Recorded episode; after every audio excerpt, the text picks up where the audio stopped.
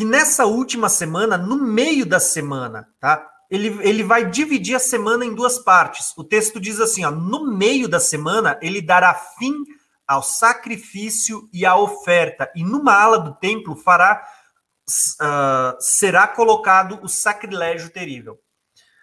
Eu quero dar ênfase aqui à, à pergunta de uma irmã, tá? A irmã aqui ela perguntou o seguinte: deixa eu ver só se eu acho ela.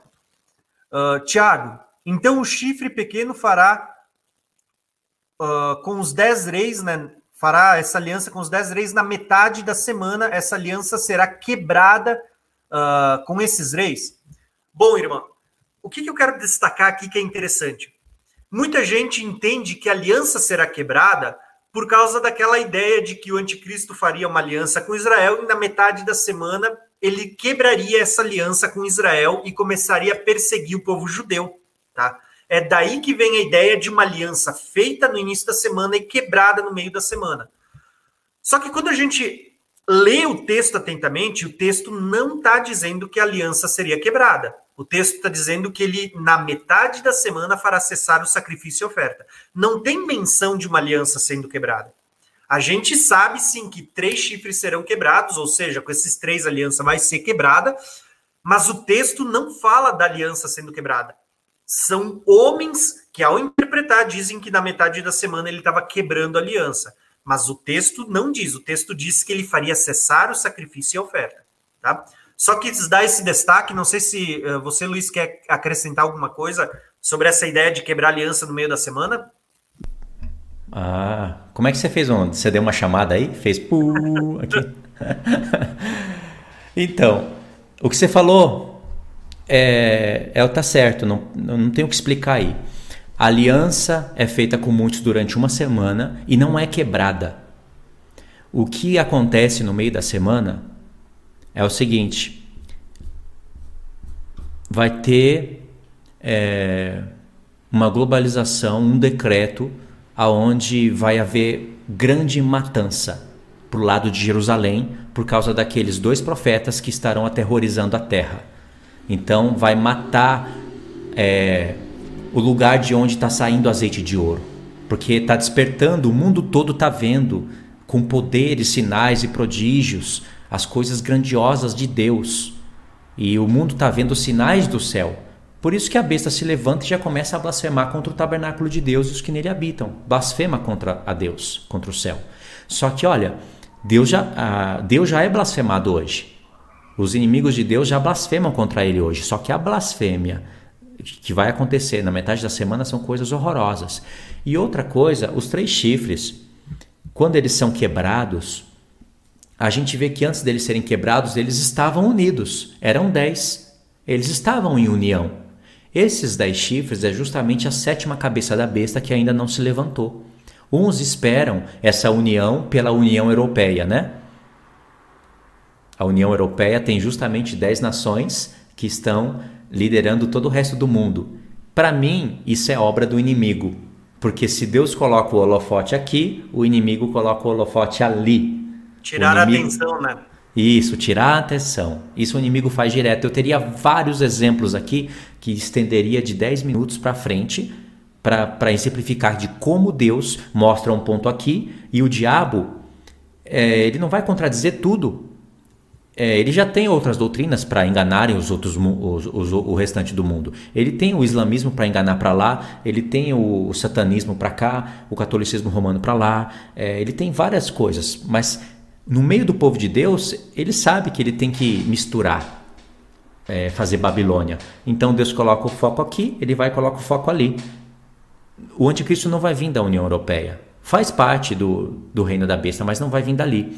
Então, dez reinos têm que estar unidos, império, sim, reinando, a sétima cabeça da besta, que não se levantou ainda. E quando ela se levantar, tem que durar pouco tempo. E no meio desses dez, um governante vai se levantar e ele vai ser muito bem aceito por sete reis. Por três reis ele não vai ser aceito. Como que a gente sabe disso? O que leva um chifre pequeno a guerrear contra três chifres e, e arrancar eles? Se eles não estiverem de acordo. Por isso que ele vai fazer guerra. E essa guerra vai ser justamente o reino do norte contra o reino do sul. E ele vai dominar o sul. E aí ele vai se sobrepor sobre os dez. Não quer dizer que ele arranca três e três deixam de existir. Porque lá em Apocalipse 3, lá em Apocalipse 13, em Apocalipse 17, os dez chifres dão o seu poder e o seu reino para a besta. Eles oferecem o seu poder. Então eles vão estar de acordo, mas antes tem que ter uma batalha. E essa batalha é o que nos prepara para receber a última semana. É o que prepara as duas testemunhas. Porque quando o mundo, quando a igreja vê dez nações unidas, o mundo não vai saber o que está acontecendo. A igreja vai saber. A sétima cabeça se levantou. Ela tem que durar pouco tempo. A igreja já vai saber quem que é o anticristo, o que ele vai fazer e ela já vai começar a preparar o caminho. Aí sim o povo vai começar a se direcionar para o deserto, vai começar aquele rebuliço todo. E Deus já vai olhar do céu, vai ver o seu povo com uma mensagem branca, limpa, igual aos apóstolos, e também, como resposta disso, vai dar poder e sinais para que as duas testemunhas vão para Jerusalém e fale da palavra de Deus não só com sabedoria, mas com poder. E aí a gente vai estar tá ligado já na última semana. Por isso, um alerta: não precisa ficar perseguindo os passos de Trump, perseguindo os passos de Jared Kushner achando que com isso você está alertando a igreja. Não precisa postar vídeo todo dia, ficar falando de, de cada palavrinha que eles lançaram nos, nos, nos noticiários. Olha, o mundo, o mundo é enorme e acontece muitas coisas todos os dias, todo o tempo. O diabo ele vai fazer um monte de coisa no mundo, mas Deus ele colocou o holofote no ponto certinho, tipo assim, ó, aqui está o meu ponto principal. Olha para os dez chifres, olha para o chifre pequeno, olha para as profecias, deixa o resto, porque aquilo tudo é cortina de fumaça. Não precisa estudar as histórias de todas as a, a Illuminati, os senhores do mundo. Tudo isso é para distrair e fazer a gente perder tempo. Deus colocou o holofote ali. O, o que estava no coração de Deus? Dez chifres. Vamos então olhar para os dez chifres. A gente sabe que tem que olhar um pouquinho para a geopolítica. Mas não precisa ficar investigando, porque enquanto não tiver 10 reinos unidos, não interessa. Deixa os noticiários. Vamos ficar ligado ali nos profetas. Quando eles se unirem, aí vamos ligar, vamos ficar um pouquinho mais atento nas coisas. Porque se não tiver profecias, você se perde. Então, aliança feita com muitos durante uma semana, ou seja, aliança foi feita, então já teve guerra. Já teve ali aqueles três chifres quebrados, né? E depois, na metade da semana, ele vai fazer o que está designado para ele fazer. E vai receber as punições que estão direcionadas para ele também, né? Como fala em Daniel 9. Até o fim haverá guerras, mas vai recair sobre ele. É mais ou menos assim que está fala, falado lá, né? Vai cair sobre ele o castigo que está determinado. É assim? É isso aí. Sabe que a minha esposa me perguntou ontem, né? não ontem, não ontem, ontem, uh, quando a gente estava voltando de viagem, ela me perguntou assim, pá, Thiago, Uh, qual que é o sinal né, que vai uh, dar início à última semana? Poxa, tem, tem vários acontecimentos ali, tem toque de trombeta, tem muitos sinais. Mas um dos sinais ali que eu vejo que também ele, ele vai mostrar para a gente na geopolítica é justamente né, a gente vê essa formação dessa aliança e a gente vê três caindo. E dentre esses três, nós vamos ver que isso inclui guerra entre o norte e o sul, que fala de Egito. Tá? Eu creio que o início da semana, um dos sinais é justamente isso, quando a gente vê na geopolítica uma aliança que estava feita ali e um, um deles sendo três, três, né? Três sendo quebrado, dentre eles tem que ter o Egito, tá? E quem se levantar no meio disso aí com o que sobrar, poxa, esse cara aí é o, é o cara. Né? É. Eu, eu vejo esse sinal, tá? E eu, poxa, me veio isso enquanto eu estava conversando com a minha esposa na pergunta que ela me fez. Eu acho que isso é interessante a gente ficar ligado, tá? Irmão, se você se você tá numa corrida com alguém, você sabe que esse cara não vai desistir. O cara vai continuar correndo e, e ele vai te passar. O que, que você faz com ele? Você quer atrasar ele. Você tem que atrasar o cara. Ele não vai desistir. O diabo sabe disso. Ele sabe que tem muitas pessoas que não vão desistir de Cristo. É, embora ele queira isso, né? Mas o que, que ele pode fazer para atrasar, ele faz. Ele quer atrasar o povo de Deus. É claro que ele quer apostasia, mas se ele não consegue fazer isso, então que ele atrase, que ele mude o foco, que ele, sabe, que ele tire a, a nossa visão da palavra. E ele faz isso através da geopolítica também. Quer você, quer você goste ou não, o diabo usa a geopolítica para atrasar o povo de Deus. É verdade. Não é porque. Não estou dizendo que quem fala da palavra de Deus através do ângulo da geopolítica está sendo usado pelo diabo. Eu estou dizendo que o diabo que coloca aquelas peças lá na geopolítica, sabendo da intenção do coração da pessoa. Na verdade, às vezes não é tanto ficar alertando, é que quanto mais vídeo, mais monetização, mais vídeo, mais dinheiro, mais vídeo, mais crescimento de canal. Essa é a verdade que não pode ser omitida. Por isso esse tanto de volume de material. Tem gente que fica esperando todo dia nos noticiários alguma catástrofe, já para colocar o nome da catástrofe no título do vídeo, a capinha com o negócio da catástrofe, sabe? O Trump assim, ó. Aí o, o Jared Kushner assim, sabe? E para postar o vídeo. Você acha que isso é para alertar o povo de Deus? Isso é dinheiro, é trabalho, irmãos. Quando você quer alertar o povo de Deus, você fala, vamos em Daniel, vamos em Apocalipse, vamos em Obadias, vamos em Naum e se dedica dia após dia para ensinar a profecia para o povo de Deus. É isso aí. Olha só, eu vou puxar aqui uh, o próximo slide, só para a gente dar continuidade, tá? Uh, o texto diz assim, ó. Então, entendendo que a gente está falando ali sobre uh, o meio da semana, a, a, próxima questão a ser levantada aqui é, é a seguinte, ó.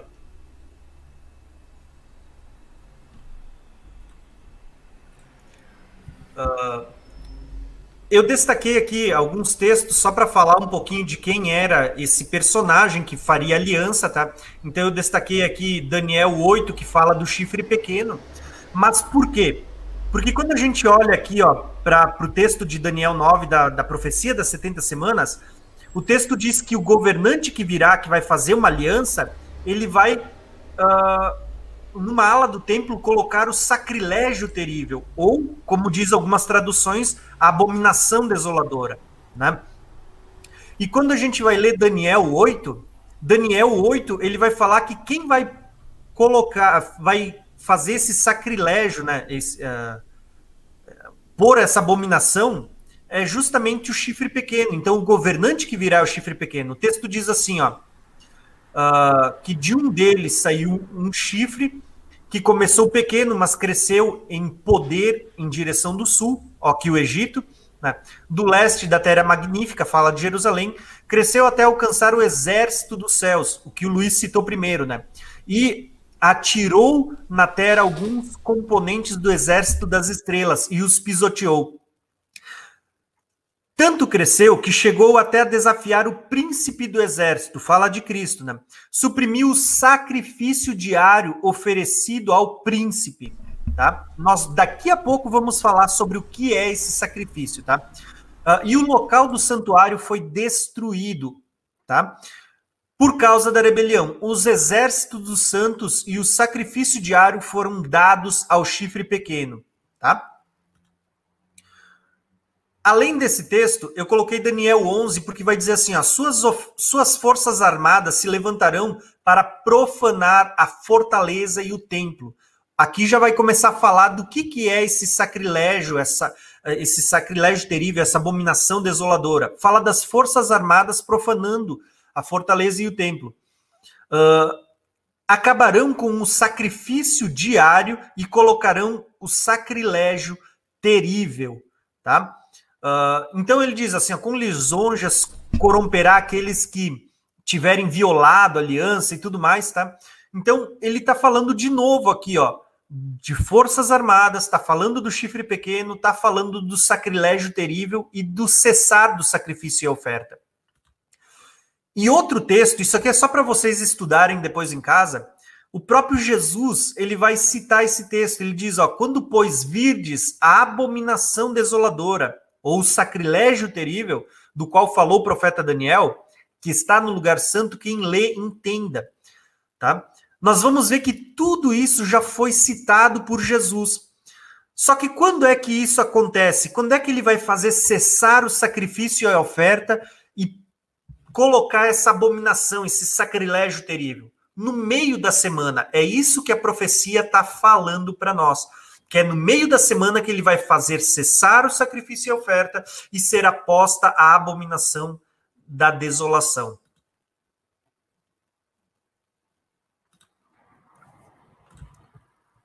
Isso aí. Agora, aqui entre algumas perguntas que eu, eu deixei para o final e eu já vi alguns irmãos fazendo e eu não e eu perdi a pergunta. Eu queria trazer ela aqui, eu perdi ela, mas mesmo assim eu vou fazer essa pergunta, tá?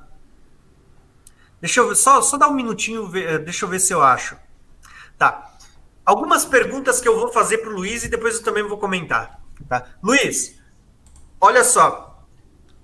Eu acho que essa talvez é a pergunta que não quer calar. Tem muita gente que diz que vai ser reconstruído um templo em Jerusalém e que o sacrifício e a oferta que, que vão cessar no meio da semana é o sacrifício de animais, porque vai voltar a ser feitos sacrifícios de animais quando voltar a ser reconstruído o templo, tá? A pergunta que eu vou te fazer e eu sei que muitos irmãos já se perguntaram e ainda assim muitas vezes se perguntam acerca disso, tá? Essa profecia das 70 semanas, ela fala da reconstrução de um terceiro templo físico? Essa é a primeira pergunta. A segunda pergunta que eu quero fazer. Pô, cara, cinturinha e também, né? Tá. A segunda pergunta que eu vou fazer, e a pergunta é séria, tá, irmãos? Uh, vai ser reconstruído um templo? A segunda pergunta, a profecia das 70 semanas, ela fala do cessar do sacrifício e oferta de sacrifícios físicos, de animal mesmo? Tá? Que, como é que tu entende isso à luz das profecias, Luiz? Hum, essa ideia, ela vem de somar 2 Tessalonicenses capítulo 2 com Daniel 9, né? Segundo Tessalonicenses capítulo 2, Paulo fala que o anticristo ele vai se assentar sobre o santuário de Deus, não é? E aí em Daniel 9, somando uma coisa com a outra, como se estivesse falando a mesma coisa, né? Fala que vai fazer cessar o sacrifício contínuo, né? Então, eles interpretam assim, tá mais ou menos assim na mente deles. É, o anticristo vem, faz uma aliança com Israel durante uma semana, Aí ele vai e remove aquele aquela cúpula lá do, do islamismo, como é que chama mesmo? O domo, né? Ele remove aquilo e o templo vai ser construído lá. É uma aliança que o anticristo faz com Israel e o Israel aceita ele por isso. Mas na metade da semana, o anticristo rasga o seu contrato e agora ele quer matar os judeus, quebra sua aliança, vai matar os judeus e vai fazer parar o sacrifício que estava sendo feito no templo que ele mesmo permitiu que fosse construído. E aí, supostamente, o apóstolo Paulo estava descrevendo isso em 2 Tessalonicenses capítulo 2. Aonde que está o erro dessas coisas? Em 2 Tessalonicenses capítulo 2, o apóstolo Paulo está mandando setas direto para Daniel 8. Em Daniel 8, está falando de uma profecia, olha como é complicado. Em Daniel 8, está falando de uma profecia que é lá do tempo da Grécia, que aconteceu em tipologias, mas que na realidade dos fatos, já que a gente lê Daniel 8 e não para, 9, 10, 11, 12, a gente sabe que aquele santuário de Deus, assim como aquele que deu início na, na, no início das 70 semanas, ele vai falar do povo de Deus. Tanto é que o apóstolo Paulo fala que nós somos o santuário de Deus. E as ofertas e essas coisas que são oferecidas somos nós. Então, Paulo sabe que o santuário de Deus é o homem e que nós fazemos as ofertas ao Senhor e que o diabo ele está a fim de fazer parar isso. Essa é a interpretação. Quando o apóstolo Paulo fala que o diabo se assenta no santuário de Deus, ele está falando de um ser que quer é, ir contra o homem e quer tirar do homem aquilo que é santo. A prova disso é que ele mata as duas testemunhas. As duas testemunhas, se você interpretar que são dois profetas literais, ainda que seja, eles são chamados de profetas que mandam azeite de ouro. E se o diabo mata eles, você sabe o que é azeite de ouro? Você sabe o que é oliveira, né? Você sabe que que os salmos convertem as coisas da antiga aliança em obras da nova. Pedro fala que nós somos casa espiritual de Deus para oferecer sacrifícios espirituais a Deus e etc. Então, se você interpreta que as duas testemunhas são dois profetas literais, ainda que isso esteja errado, mesmo assim é válido no que eu estou falando. Se o anticristo mata esses dois profetas, ele está fazendo parar a, de verter azeite de ouro. Ele está tirando de Deus algo que é considerado muito santo. É azeite ainda é dourado. Então aí está acontecendo o cessar do sacrifício contínuo, porque o azeite de ouro entra para sete menorá e a, a, a menorá junto com o altar de ouro, que na verdade é a nossa mente, nosso corpo, é da onde sai incenso. Ou seja, está fazendo parar o sacrifício contínuo. Essa é a interpretação que está na mente do apóstolo Paulo. Olha só para as cartas dele. Então, olha só, para o apóstolo Paulo estar tá considerando um templo literal como santuário de Deus, ah, ele teria que estar tá, assim é, muito desconexo com as profecias para ele tá considerado, ter considerado isso, porque para ser edificado um tabernáculo, como Moisés fez, para ser edificado um templo, como Salomão fez, para ser reedificado um templo, como Esdras e Neemias, era só homens top, homens de alto padrão com Deus para construir algo no formato de Deus, para ele chamar de casa de Deus. E mesmo assim, Salomão disse que os céus dos céus não pode conter o Senhor. Como o Senhor vai habitar naquele lugar? Isaías já falava que o Senhor não habita naquele templo. Estevão repetiu isso no Novo Testamento. Como que hoje judeus que pisam no sacrifício de Cristo vão construir um santuário querendo dizer, querendo dizer, Cristo não é nada, eles vão construir um santuário e como que o apóstolo Paulo vai considerar isso como santuário de Deus? Como? Essa é a questão. Agora, se vai ser construído um novo templo, um, um novo santuário lá, isso eu não sei dizer. Pode ser que sim, pode ser que não. Mas o que eu tenho certeza é que o apóstolo Paulo não está falando de um santuário feito por mãos de homens, sendo chamado de santuário de Deus. É blasfêmia você falar que vai ser construído um santuário de Deus feito por mãos de homens após a vinda, a morte e a ressurreição de Cristo. É blasfêmia. É não estou dizendo, que, não dizendo que é blasfêmia você interpretar assim. Eu estou dizendo que esse ato de construir e falar que aquilo é a casa de Deus é blasfêmia contra o filho. Quem faz, quem constrói, está blasfemando. Agora, não quem interpreta que é assim, porque está apenas entendendo errado. É, a, a grande questão aqui que a gente sempre precisa olhar é que a gente está na nova aliança. Estando na nova aliança, a palavra de Deus vai dizer que nós somos habitação de Deus, nós somos o templo, o santuário, a habitação, né? o tabernáculo de Deus, nós somos o templo do Espírito Santo. Tá? Existem muitos textos que vão falar disso. Né?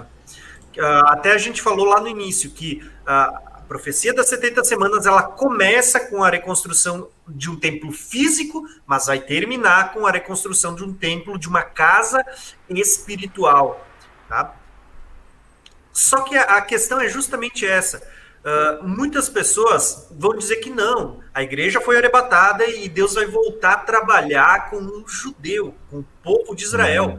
Uhum. Uh, fala de dispensações, né? Poxa, olha o retrocesso do negócio. Porque Deus está abandonando uma nova aliança que é, é superior e, e, tem superiores promessas para decair, para voltar para uma aliança antiga, que era sombra. Deus está abandonando a realidade para voltar a trabalhar com a sombra do negócio. Poxa. Essa colocação eu não tinha em mente, hein? É perfeita. Se Deus te, realmente tem o, se Deus tem o desígnio de voltar a trabalhar com Israel e para isso precisa de um templo, ele está fazendo isso daí. Ele está fazendo uma pausa no que é santo, voltando para ter que trabalhar de novo com um negócio que é até incoerente com o próprio filho dele.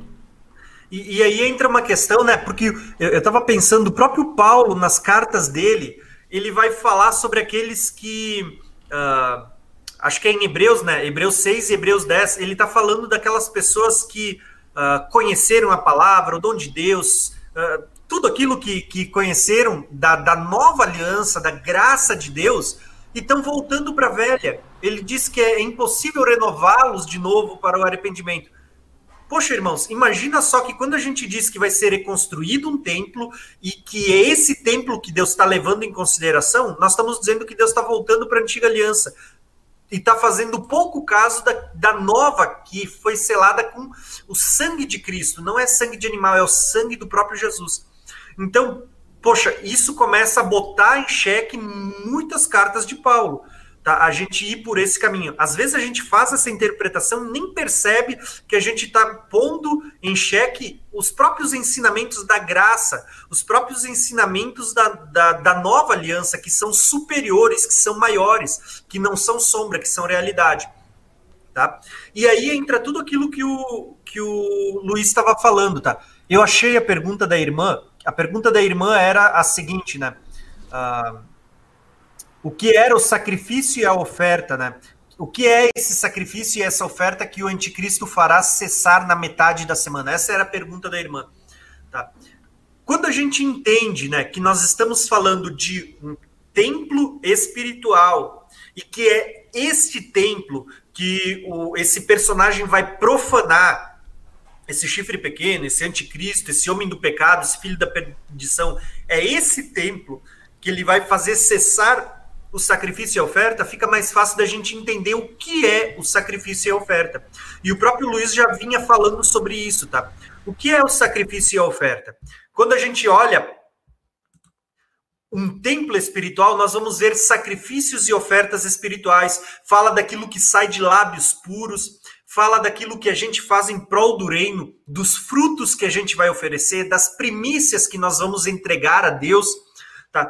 Tudo isso está está conectado com sacrifícios espirituais, está conectado com a figura da menorá, que era acesa de manhã e de tarde, com o incenso no templo que era oferecido tardes e manhã, né, de manhã e de tarde, que era acendido diante do Senhor. E nós vamos ver que o incenso é uma figura que aponta para a oração dos santos, tá? Então, tudo isso está conectado, irmãos. Mas quando a gente olha para o livro do Apocalipse, nós vamos ver ali a figura de um templo. Lá tem a menorá, lá tem o altar do sacrifício, onde uh, debaixo do altar tem a, a, aqueles que foram mortos por não negar a Cristo durante o período da grande tribulação. Lá tem todas as figuras de um templo. Se você for olhar ali, fala de um templo espiritual, não fala de um templo físico. Tá? E aqui eu quero destacar o que o Luiz falou. Pode ser sim que o povo judeu uh, reconstrua um templo? Pode ser. A gente sabe que eles têm esse intento no coração. Eu não vou uh, deixar isso de lá, dizer que não. Mas a verdade é que a Bíblia não fala sobre a reconstrução de um templo físico. As profecias não anunciam um templo físico. Pelo contrário, eles profetizam um templo espiritual. Pode acrescentar um texto aqui, irmão? Claro que sim. Olha só uma, uma passagem rápida. Em 1 Timóteo, capítulo 2, está aqui, estou frisando para os irmãos.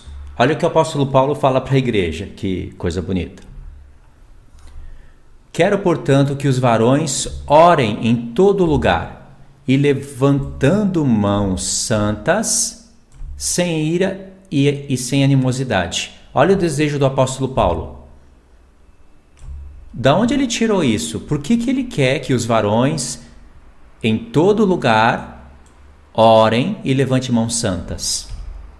Porque o apóstolo Paulo, ele, ele é um sacerdote. Se você for lá em Romanos 15, isso vai estar escondido dentro do grego, não tem no português. Ele vai falar que ele está sacerdotando as ofertas dos gentios pelo Espírito Santo. Mas a palavra sacerdotando é, parece que o tradutor não tinha como colocar ela para gente. Então o tradutor colocou uma outra palavra simplificada, mas a mesma palavra que está lá, hierorguntus, que é a palavra que usa para sacerdote, é o que o apóstolo Paulo diz que estava fazendo em Romanos. E olha que ele está muito preocupado em Romanos de falar de obras da lei, não é? Debaixo da lei, de falar é, da fé, da justificação pela fé e não pelas obras da lei. E ele, lá em Romanos 15, ele fala que ele estava sacerdotando. Em Timóteo, ele fala: Eu quero que os homens em todos os lugares levantem mãos santas e orem ao Senhor. Em outras palavras, eu quero que os homens em todos os lugares façam sacrifício da tarde e da manhã. E sacrifício da tarde e da manhã é chamado de sacrifício contínuo. Olha onde eu vou chegar com isso. Em Malaquias 1, o Senhor está repreendendo Israel porque Israel desprezava as coisas da antiga aliança e eles nem sabiam que isso estava apontando para nova. Aí Deus fala assim: vocês me desprezam, oferece pão imundo na minha mesa, falam que é uma canseira todo esse trabalho, mas o meu nome é grande entre os gentios. E em todos os lugares eles oferecem incenso puro. O Senhor estava visualizando o tempo da nova aliança. Agora, sabendo que levantar as mãos e orar ao Senhor em todos os lugares é oferecer incenso puro, e isso só poderia ser feito pelos sacerdotes, nós somos sacerdotes. E sabendo que isso é oferta contínua, o que que o diabo vai querer fazer lá no meio da semana? Vai fazer, vai querer fazer o povo parar de mencionar o nome do Senhor em todos os lugares, e ele vai ter um alto poder para isso, porque o próprio diabo vai dar o trono para a besta. Por isso que vai haver grande perseguição. Não vai ser só ali na, na Coreia do Norte, é, num pedacinho da Turquia, num pedacinho ali da China, é, lá na, na, na Colômbia, em alguns lugares. Na, na, tem mais quais são os países que têm essas perseguições? Não vai ser só esses lugares. Vai ser geral. Entendeu? Uhum. Era isso daí, irmão. Eu estava lendo aqui uma pergunta, na verdade. Tem aqui, ó. Uh, se Apocalipse 11 são mortas as duas testemunhas nos 1260 dias, quem passa por perseguição nos três tempos e meio da última metade das 70 semanas? Tá? Bom, essa pergunta é bem interessante e para entender isso, a verdade é que a gente tem que entender as duas casas de Israel.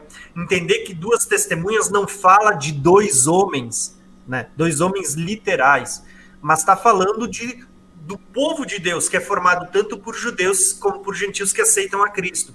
Quando a gente fala de, de dois povos, a, a gente está falando do, do, povo de Deus sendo uh, tipificado na figura das duas testemunhas, nós vamos ver que as duas testemunhas são tipificadas em Elias e Moisés e tantas outras figuras, tá? Ali aparece Jeremias, né? Sai fogo da boca, aparece uh, Zorobabel, uh, Josué, né? Aparece tudo ali em Apocalipse 11, tá, não, não tá falando só de Elias e Moisés e nem só de, de duas testemunhas. Tem várias figuras aí que apontam para a igreja do Senhor, para o povo de Deus, tá? Essas duas testemunhas, nós vamos ver que quando diz que as duas foram mortas, está dizendo que tanto testemunhas que vieram do povo judeu, como dos que fazem parte dos gentios que creram em Cristo, vai ter gente morrendo dos dois lados aí por não negar a Cristo, tá? Vai ter as duas testemunhas morrendo, mas assim como vai ter duas uh, testemunhas morrendo, vai ter vai ter parte das testemunhas que vão permanecer vivas para o arrebatamento, tá? Então, quando fala que as duas morreram e as duas vão ressuscitar lá no final, não quer dizer que são as duas. As duas falam de dois povos, então fala de muita gente, tá? Uh, então, só quis dar é, essa ideia, porque ali o texto fala das duas morrendo. Tá? Então, quem é que vai ser perseguido? Tá? Fala da igreja também, tá? Então, é, é algo que eu vou procurar fazer um vídeo só para falar sobre esse assunto, mas é uma pergunta bem interessante, bem inteligente, tá? Posso partir para o último slide, Luiz? Pode. Enquanto isso, qualquer coisa tu chama aí, tá? Uhum. Olha só, irmãos. Uh, então, entendendo aqui que a gente está falando do que, que, o governante que virá, esse príncipe que virá, ele fará cessar o sacrifício e a oferta, e a gente sabe que isso não fala só de um templo físico e de sacrifícios físicos, mas fala de perseguição sobre a igreja, sobre o povo de Deus. O texto, a, a profecia, ela vai encerrar dizendo o seguinte, irmãos. Olha só. Numa ala